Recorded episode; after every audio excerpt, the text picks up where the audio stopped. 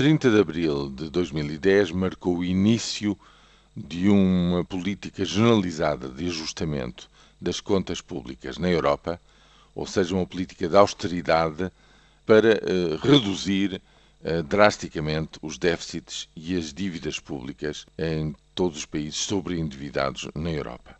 Foi a data do primeiro acordo atabalhoado com a Grécia e uh, foi estabelecido justamente sob a batuta e sob o ritmo de concretização imposto pela Alemanha. Passados dois anos e uma semana, a 6 de maio de 2012, abre-se um novo capítulo com os resultados eleitorais em França e na Grécia, justamente.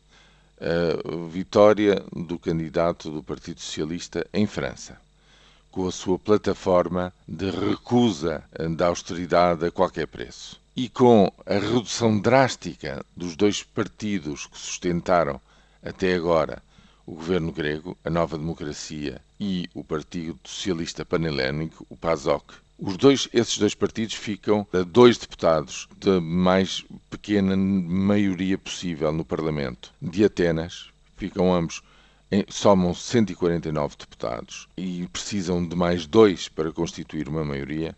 Dizia eu, estes dois resultados conjugados representam uma viragem inevitável eh, nas políticas europeias de redução das dívidas e dos déficits e numa vontade de relançamento do crescimento económico no espaço europeu. E vão influenciar o conjunto da, do continente, nomeadamente, vão influenciar-nos a nós.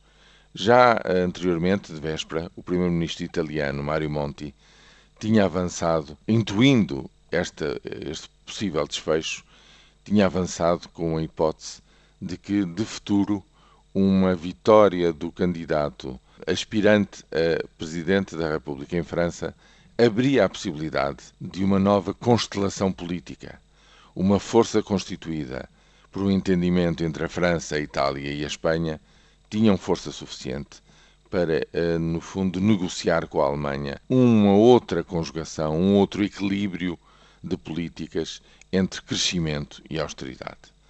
É isso que se espera que aconteça daqui para a frente. Nada vai ficar igual e a nossa política interna também vai ser afetada por tudo isto.